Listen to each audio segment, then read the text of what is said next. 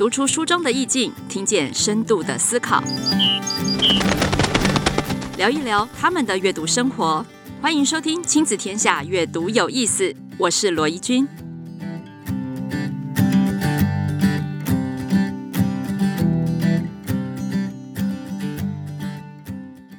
今年夏天，新北市观光旅游局推出微笑山线亲子健行活动，将步道导览结合山林美学与在地产业。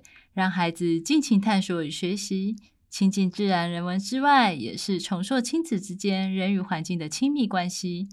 让亲子旅游不只是放松休闲，也能兼具环境有序、凝聚幸福。趁现在，带着全家人到郊外走走吧。相关报名链接放在节目资讯栏，欢迎亲子家庭搭乘大众运输工具。和我们一起走进微笑山线，拥抱山林之美，享受幸福亲子时光。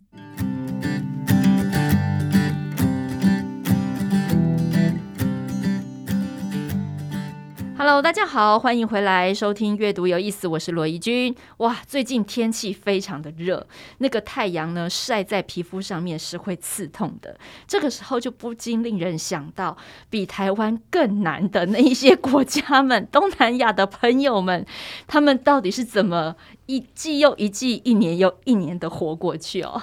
所以今天呢，刚刚讲到东南亚，就发现我们今天的关键字了。今天的阅读大来宾有两位，那么这两位呢，其实是同样的一个团队哦。这个团队的名字很特别，叫做 Minglaba。哎，鸣个喇叭，到底这个喇叭鸣起来，想要告诉我们什么事呢？待会儿我们就来好好的聊一聊。先跟大家介绍今天的两位大来宾，就是鸣个喇叭团队的两位共同创办人，一位是杨万丽，跟大家打声招呼吧。鸣个喇叭，大家好，我是万丽。另外一位是我们的姚雨婷，雨婷，大家好，我是雨婷。那雨婷同时也是我们缅甸街这一本杂志的主编哦。好，两位，我们先来讲一下。呃，万丽跟雨婷都可以随时的互相跟我们分享哦。这个明格拉巴尔到底是什么意思啊？嗯，明格拉巴是缅甸话“你好”的意思。嗯，对，他在缅甸呢，就是任何时间点你都可以用呃这一句话去跟任何人打招呼。它是一句非常有礼貌的打招呼方式，非常有礼貌，而且非常响亮。是，好像就是按着喇叭叫大家来看哦。我们两，我们两个相见欢了。对，哎，这两位到底在哪里跟我们相见欢呢？其实，如果大家呃有常常坐捷运的话，应该对于中和的缅甸街。好，号称缅甸街，其实它是华新街啦。但是在我们大家脑海里呢，已经被整条的滇缅小吃所吸引，就自动把它改名为缅甸街了。而两位就是负责呃这个大街区哈，然后他们的文化、他们的饮食、他们的导览，整个把这个社区凝聚起来，并且有系统的、有趣的介绍给台湾的朋友们。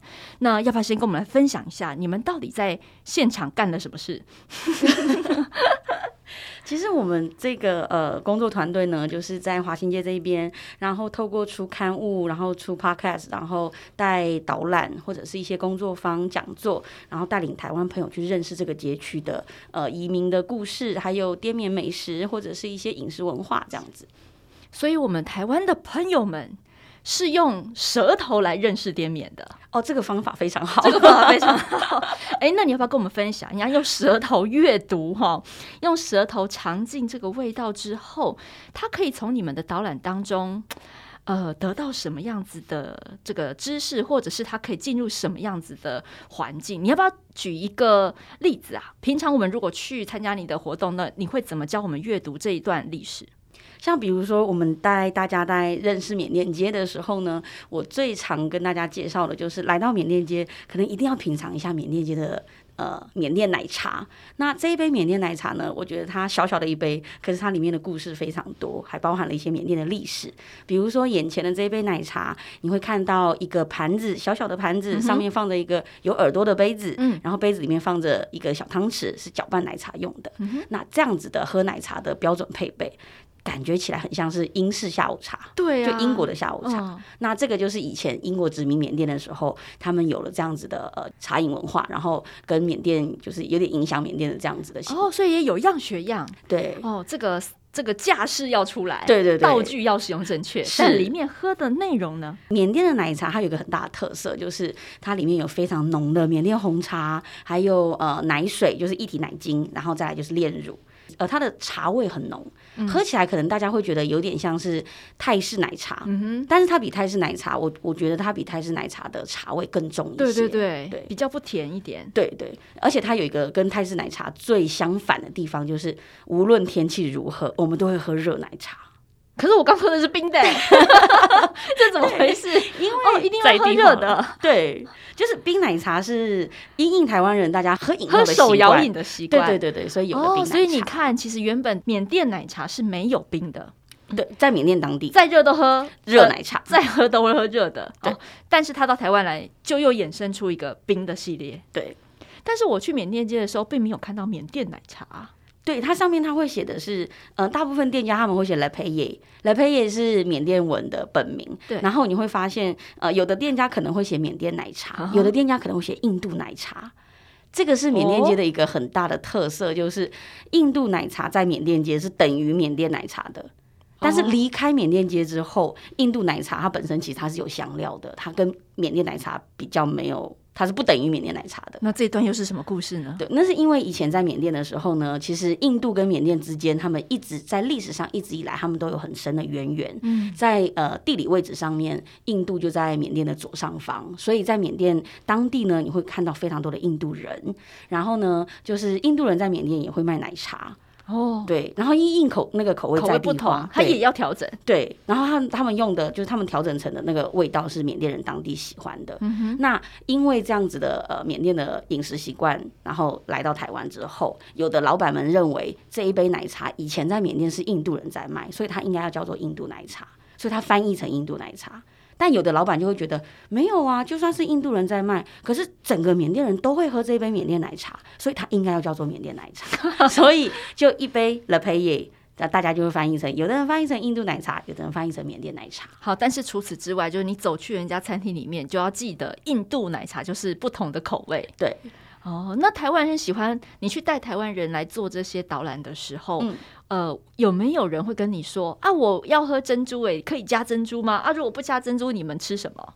呃，比较少哎、欸，因为大家知道他现在来的是缅甸街，嗯、所以他会知道哦，这个奶茶跟台湾的珍珠奶茶可能不太一样。一但是大家会比较好奇的就是说，哎、欸，那你们在喝缅甸奶茶的时候，你们会配什么？配什么？对对对对，这时候我们可能就会推荐他们，我们在缅甸可能会很常配的就是印度烤饼啊，我们会沾着它，沾着奶茶来吃。沾热奶茶，但是烤饼是热的哦，对，烤饼，然后热的又配热的，对，我整个想起来就很热，可能因为现在太天气太热了。对，那请问一下，到底有没有冰的东西呀？有啊，是什么？印度冰，缅甸在缅甸又叫印度冰，对，印度冰。哎，它那你可以想象它是那个，可能大家在台湾很常吃过泰式的么么喳喳，对，你可以想象它就是缅甸版的么么喳喳。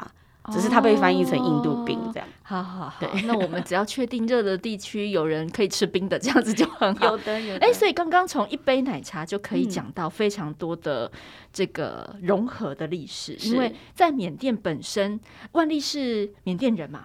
呃，广义的来说，我是缅甸广义来说是缅甸人，然后曾经呃。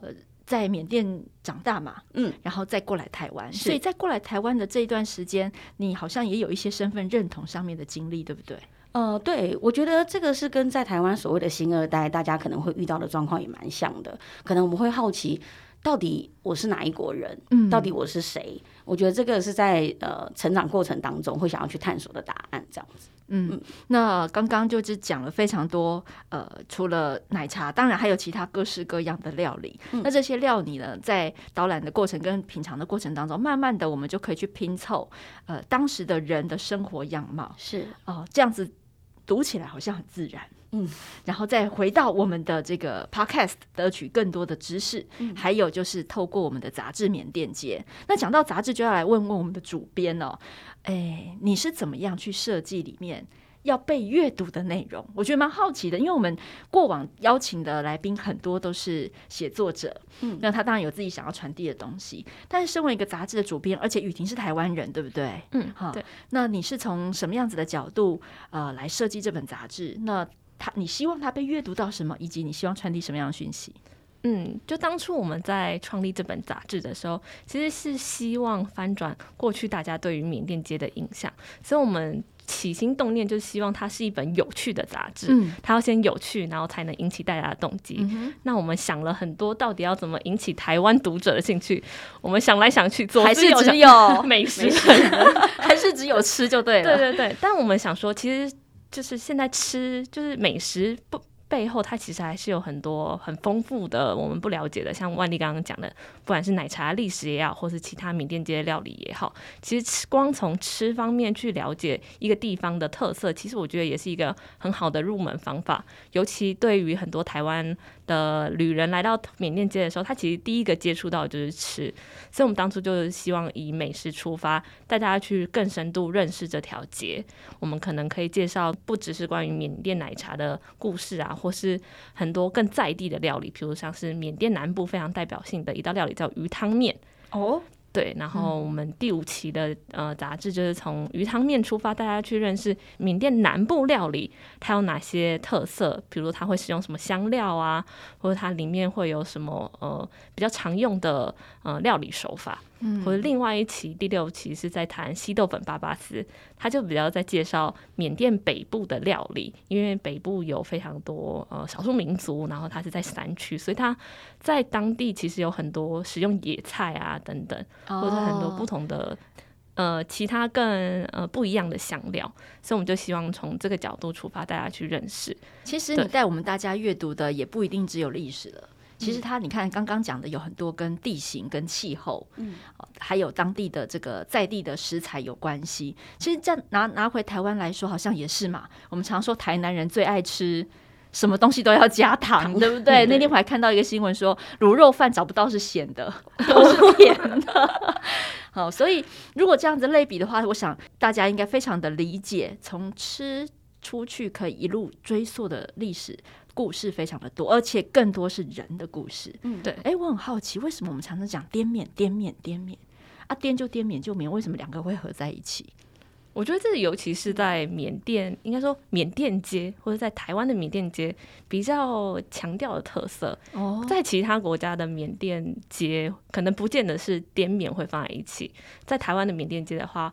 尤其是因为，呃，当初因为一九六零年代缅甸发生很多排华事件，哦，然后因为这个历史背景，当地很多华人才搬移到台湾来，嗯，嗯，所以大部分华人他可能最早是来自于云南或是来自于福建、广东，那来到台湾，他们可能其实会擅长更熟悉的料理，其实是云南料理，但他们也会煮一些缅甸料理，所以就会把滇缅摆在一起。这等于有点像二次移民了吧？对，他们先移到缅甸嘛，嗯，然后后来因为缅甸排华，嗯，呃，这个军政府上台的这个历史，所以他们又辗转到了台湾，对，所以他等于脑袋里面藏着两种记忆，是 一种是原生地的记忆，一种是他打拼奋斗成长的记忆，嗯，那这跟我们呃在中立那边是不是有一个滇缅的聚落？对，那那个又有什么关系吗？呃，其实我觉得那个部分的话。它的只有是来台湾的原因跟那个脉络比较不一样，对，但是它一样都是从云南，然后就是迁移到泰缅边境，或者是那个泰缅，对，就泰缅边境，就是一样就是迁缅迁移到那里。那个好像是因为战争的关系，对，那个是因为战争，后来又因为撤侨行动的关系，然后又迁移来到台湾。当然，他就是来台湾的路径跟原因不一样，但是大家的文化或者是那个呃饮食是相同的。那所以你们两边会交流吗？会。会啊，会啊，会会会，就是像比如说，呃，华新街这边有一些，像刚刚雨婷在书里面有提到的，就是说一些香料啊，或者是一些食材，那在缅甸当地的话，当然是很好取得，嗯，可是来到台湾之后，这些就变成是稀有食材，没错，特殊食材，所以我们可能需要去到呃中正市场那边才会买得到，有一些东西，哦，真的啊，对。啊，我只知道米干呐、啊，嗯、其他我就不知道。对啊，像华新街这边有一些米干，大家还是会去中正市场那边拿现做的。哦，嗯，很有趣哎，所以，这两边的人又因为食物嗯而连接在一起了耶。嗯、哇，好特别哦。那除了就是平常在华新街之外啊，在华新街的这个附近也有一间很有名的书店，而这个书店其实严格上来说，我认为我很骄傲哈，因为台湾有这样的一个书店，因为代表着我们对整个移工的重视跟整个呃文化的尊重，也就是我们东南亚的灿烂时光书店。两位跟书店也有很深的渊源吗？应该算是 对，可不可以跟我们聊一下这个书店？因为你看到书店是摆书的地方哈，嗯、那明格喇叭应该是在书店之后成立的嘛？是。那呃，书店可以说是第一个孕育这样子文化工作的一个据点。那啊、呃，大家那时候在灿烂时光里面的角色，跟从那边得到的一些启发是什么呢？呃，当时在灿烂时光成立之后，他们想要办一个呃华新街这边的在地导览，然后呃，当时灿烂时光的那个创办人就是张震张总编，就我弟弟跟张总编他们两个以前在那个呃台湾立报是。同事，对，然后呃，张总编知道就是他的同事在缅甸街，所以他就来拜访我弟弟，然后想说就是可以来跟他问一下，就是说，哎，如果要办一个在地导览的话，我们在地人会特别推荐哪一些东西给他这样子。那、嗯嗯。嗯嗯、结果那天刚好很巧，我弟弟不在家，是你？对，是我。然后就张总编就问了我这些问题，就被心探 挖中了，算是，就是试镜的没上啦，哈，旁边陪来的有了，是不是？类似这样 哦，所以你就踏上了这条路。是是哇，那我一刚开始的时候，其实我不太知道要怎么去介绍那条缅甸街。嗯、对我们来说，就是一个生活这样。对啊，好像很稀松平常的事情，啊、然后你又把它讲的。很有系统，对，让人家很能接受。那是后来慢慢练习的，一刚开始可能还不知道要怎么讲这样子，对。然后后来就哎，就跟灿烂时光合作，然后他们要办一个导览啊，就是呃张总编他们就很鼓励我去试试看，所以我就呃就慢慢的就从这一条就是跟他们合作的导览员，然后后来呃就是又执行了一些计划，就慢慢慢慢的就就成立了自己的团队这样子。嗯，那有没有人在你导览的时候问那种很深入的问题？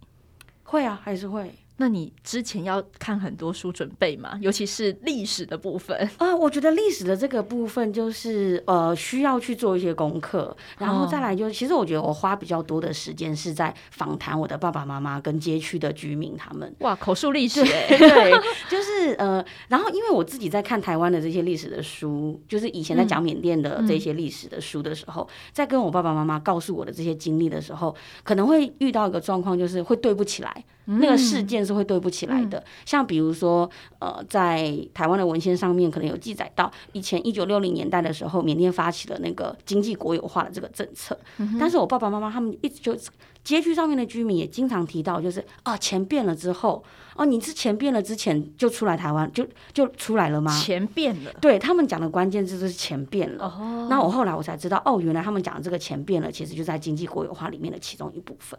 哦，经济国有化，所以导致他们认为他们拥有的币值，对，或者是金钱的那个价值不一样。对，因为他那个经济国有化一刚开始就是军政府他们会把这些就是呃在缅甸的呃店面啊、公司行号就是收收为国有，然后后来有另外一个政策就是大票变，就是他们就执行了呃钞票改革，然后有大票变的这种部分。所以对于我爸妈他们而言，他们感受到的就是哦钱变了，然后收铺子就是那个。店面被收走，就是那个经济国有化那个被征征收的概念。哎对，所以其实这些东西是你小时候的印象吗？呃、你那时候太小，应该没有印象。没有印象，我都是听爸爸妈妈说的。所以是后来再重新从爸爸妈妈的口里，然后还有就是去爬书以前的史料，两边对起来的。对哇，所以真的是尽信书不如无书哎，因为写的人也不晓得是谁啊，好、嗯，所以有口述历史的这个部分，然后再去拼凑跟比对。对，那雨婷呢？雨婷跟书店的渊源是什么？我觉得，呃，我自己跟书店的渊源，其实跟万历和张震，就是老板本人，其实也蛮蛮相近的。我最早其实是认识这间书店，是我在四方报时期。四方报是一个为台湾的移工办的报纸，对，它是一个东南亚语文的报纸。嗯、然后我当当时在四方报担任实习记者，然后。呃，在开幕的时候就有幸去去到那个灿烂时光去采访去看看，嗯、这样。然后后来呢，我自己在二零一七年到二零一八年之间，就是实际在灿烂时光工作。因为我长期以来，其实从大学开始就开始接触台湾东南亚移民工的议题，然后后来自己也去东南亚做了一些交换学生和做一些实地访调，所以就是因缘机会就来到灿烂时光工作。谢谢两位为我们台湾的 呃少数文化奋斗哈。嗯，其实我自己呃也有带孩子们去过灿烂时光，我还记得那个是五六年级的小朋友。那我不晓得各位听众有没有机会去华新街，还是你吃了东西然后错过了灿烂时光？下次去的时候可以转进巷子里面，好去走一走。为什么我这样说呢？因为当我进去的时候，我第一个感觉到就是我变成了一个文盲。嗯，啊，就是除了里面有少数的中文书之外，其实很多是呃各个国家的母语的文学。嗯，那我那时候第一次感到文盲的时候，我深深的感觉到呃那种很陌生，然后进不去的隔阂感。嗯、那我就在思考的是，呃，移工们来到，或是新二代的朋友们，他们来到台湾，是不是也是同样的感受？那我就曾经跟我的孩子们分享，因为他们坐在那边，他们什么也看不懂嘛，他们可能连中文书都没兴趣看，对不对？所以就一群人在那边，然后看了一下，哇，好多不认识的国旗哦，哈，然后非常多很特殊的一个味道的布置，然后就全部人都在坐在那个沙发上，然后我就说，你们会不会觉得自己是文盲？那我们来想一下哦，今天老师哈在台湾，呃，也念了不少的书，也算是受过高等教育，可是只要我一换一个环境。好，我就像是个白痴一样，因为我什么都不知道，我没有办法阅读，我也甚至没有办法阅读呃招牌上的文字，啊，路上的路标。当我成为一个这样子的人时，我重新再去体验这个感受的时候，你觉得我会需要什么帮助，或者是呃我要怎么受到尊重？因为就算我今天在呃，比如说在东南亚，我可能有一个很高的学历，但是我一旦到了台湾做的工作是比较不一样的工作的时候，好像别人看你的眼光。似乎就不一样了啊！那我们就尝试用这个呃难得的半日文盲的感受，哎，没想到孩子们的接受度蛮高的。嗯，对，就是当他们一直不断学习英文哈，他们正在被学习压迫中嘛，对不对？然后难得又回到了一个文盲，而且自己是有意识的去感受到这些的时候，似乎对外在再重新去跟别人讲话的时候，好像多了一份。呃，他自己意想不到产生的尊重，嗯嗯，所以刚刚我就很好奇，偷问了雨婷，那个义工们真的有空来书店念书吗？结果雨婷说没有，但是你们做了一件很重要的事，对，你们到了哪里去？就是大家如果有在有在假日去到台北车站的大厅的话，其实会发现那边有很多呃印尼籍的义工坐在地板上，可能大家一起野餐啊，一起聊天。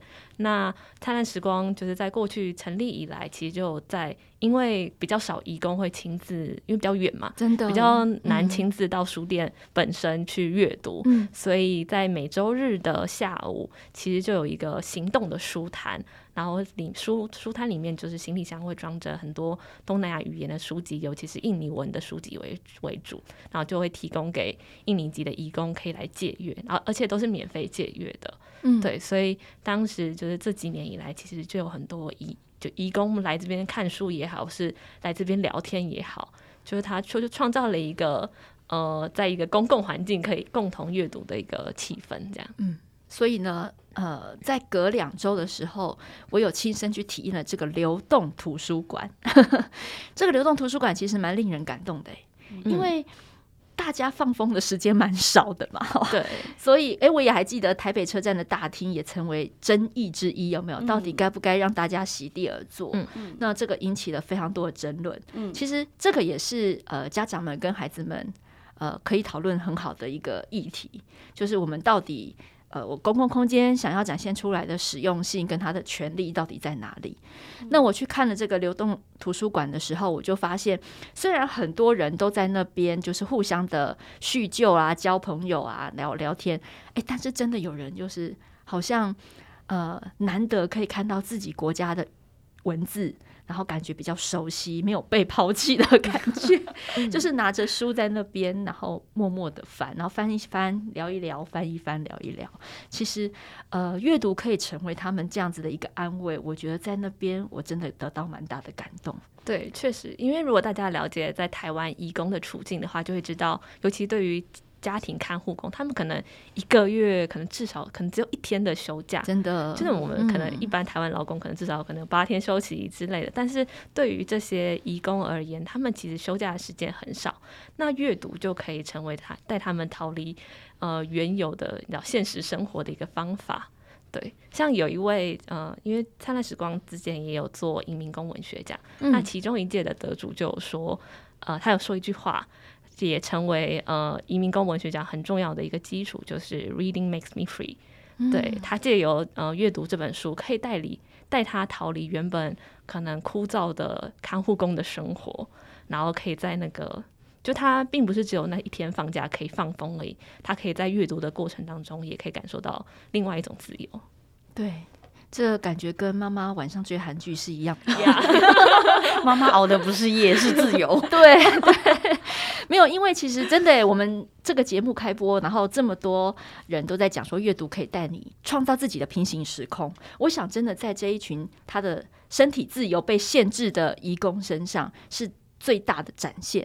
嗯，好，就是这个阅读可以让释放他们的很多的压力，也可以给他们更多想象跟期待未来的希望。嗯，这个希望感真的好重要。真的 好哦。那如果讲到书的话，我们就来好好的问两位了。那个呃，主编嘛，哈，主编，你平常要做这么多的文字工作，那你最喜欢念的书是什么呢？来跟我们分享一下。我自己很喜欢读台湾的文学，文学就是散文，然后还有很多人类学的书。嗯、那我自己就是在就是从事缅甸界的工作以来，我觉得我自己很喜欢的一本书，它叫做《没有什么事是一杯奶茶不能解决的》，又是奶茶，对，就是一定要带到我们这一集都是奶茶就对了。对对对，但这这这本书我很喜欢的，它的点，他是一个人类学的研究生，然后他之之前在呃到北京读书的时候，他到。他到新疆做田野的一个田野记录，新疆也有奶茶，对，新疆也有奶茶，就是草原奶茶。哇，你看这个光是奶茶就可以，每一个国家的奶茶都不一样，对，就是很有趣的部分。然后这本书有点像是他的田野记录的记录和反思本身。然后我觉得，呃，如果你是对于就不管是喝奶茶这件事情很有感觉，或是你对于这种到异国去理解他者很有兴趣的。啊、呃，不管是研究生也好，是你知道，呃，人类学系的学生也好，我觉得它是一本很适合的书。那关于除了奶茶之外，还有吗？还有跟饮食历史比较相关的吗？饮食历史的话，我近期读到比较喜欢的一本，它叫做它的全名我有点忘记，但它是在谈呃沙茶的呃历史、哦。那本好像书名就叫沙茶，对对，对，沙茶，后面还有一一段一大串，对，一大串，对，书名很长，对，哇，沙茶传播的更远了。对哦，其实我记得，呃，那时候我有读过，很早以前有一本书叫《上瘾五百年》。嗯，《上瘾五百年》里面其实也是里面有讲到各式的香料。巧克力，好，各式各样的食材，透过他们去走一段他们食材经过的时空之旅，好像沙茶也是这样，对，而且是跟华人特别相关，对。啊，我们的石头沙茶火锅真的好好吃哦，嗯，真的，然后现在什么都要加沙茶，对不对？哎、嗯，沙茶到底是怎么来的？哈、嗯，也很有趣。嗯、那万丽呢？呃，我自己比较喜欢看的会是绘本，嗯，然后呃，尤其我觉得我们工作室出版的一个绘本叫做《谁吃了我的豌豆烤饼》，哦，我非常喜欢这本书，是因为呃，这本书里面它以缅甸街为背景，然后以大家大概以一个移民为主轴的一个故事，然后它里面也有看到非常多的像是现在在台湾新二代，大家在台湾长大，包含我自己在台湾长大的时候，有时候我们在。台湾的团体生活当中，我们要怎么样去找到自己的呃文化认同，去认同自己的身份跟那个自我独特性？我觉得这本书是在呃带领大家一起寻找这个答案。嗯，其实，在迁徙的过程当中，应该有时候常常会感觉两边不是人哈。对，对啊，就是很常别人会问我们说，就是哎、欸，为什么你的便当味道闻起来很奇怪？哦，真的？你小时候带便当的时候会这样？会啊，会啊，对啊。然后你有。遭受到不好的事情吗？呃，虽然不至于不好，可是有时候你会很难去释怀当时的那个别人看你的那个眼神，跟可能大家会容易拿你来开玩笑的。这种心情比较难释怀，因为那时候还小啦，对，还没有办法用讲一个历史故事来告诉他说，对，本人的移民史是这样，你知道这个餐盘有多少故事吗？没错，没错。但现在慢慢的引以为傲，嗯，它是你们珍贵的资产。对，嗯，好，是谁偷吃了？谁吃了我的豌豆？谁吃了我的豌豆烤饼？好，嗯，一样是豌豆烤饼，一样是从吃出发。对，所以我们今天这整集叫做《舌尖上的台湾》，可以，舌尖上的缅甸街，没错，哦，好特别。好，那我想，呃，其实。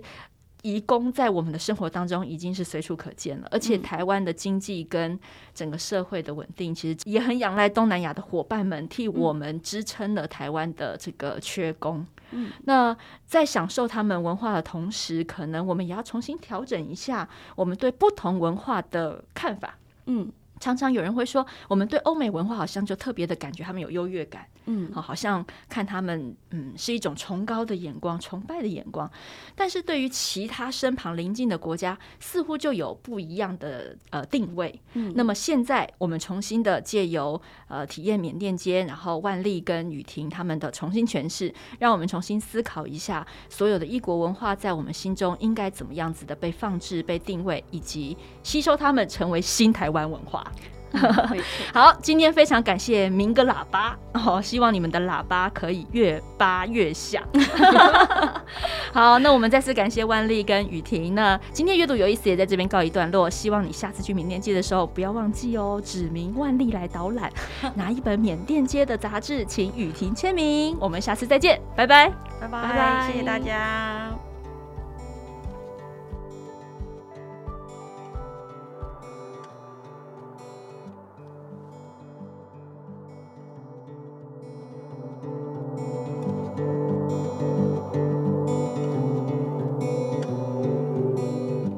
亲子天下 Podcast，周一到周六谈教育、聊生活，开启美好新关系。欢迎订阅收听哦！Apple Podcast 和 Spotify 给我们五星赞一下，也欢迎在许愿池留言回馈。我们下次再见。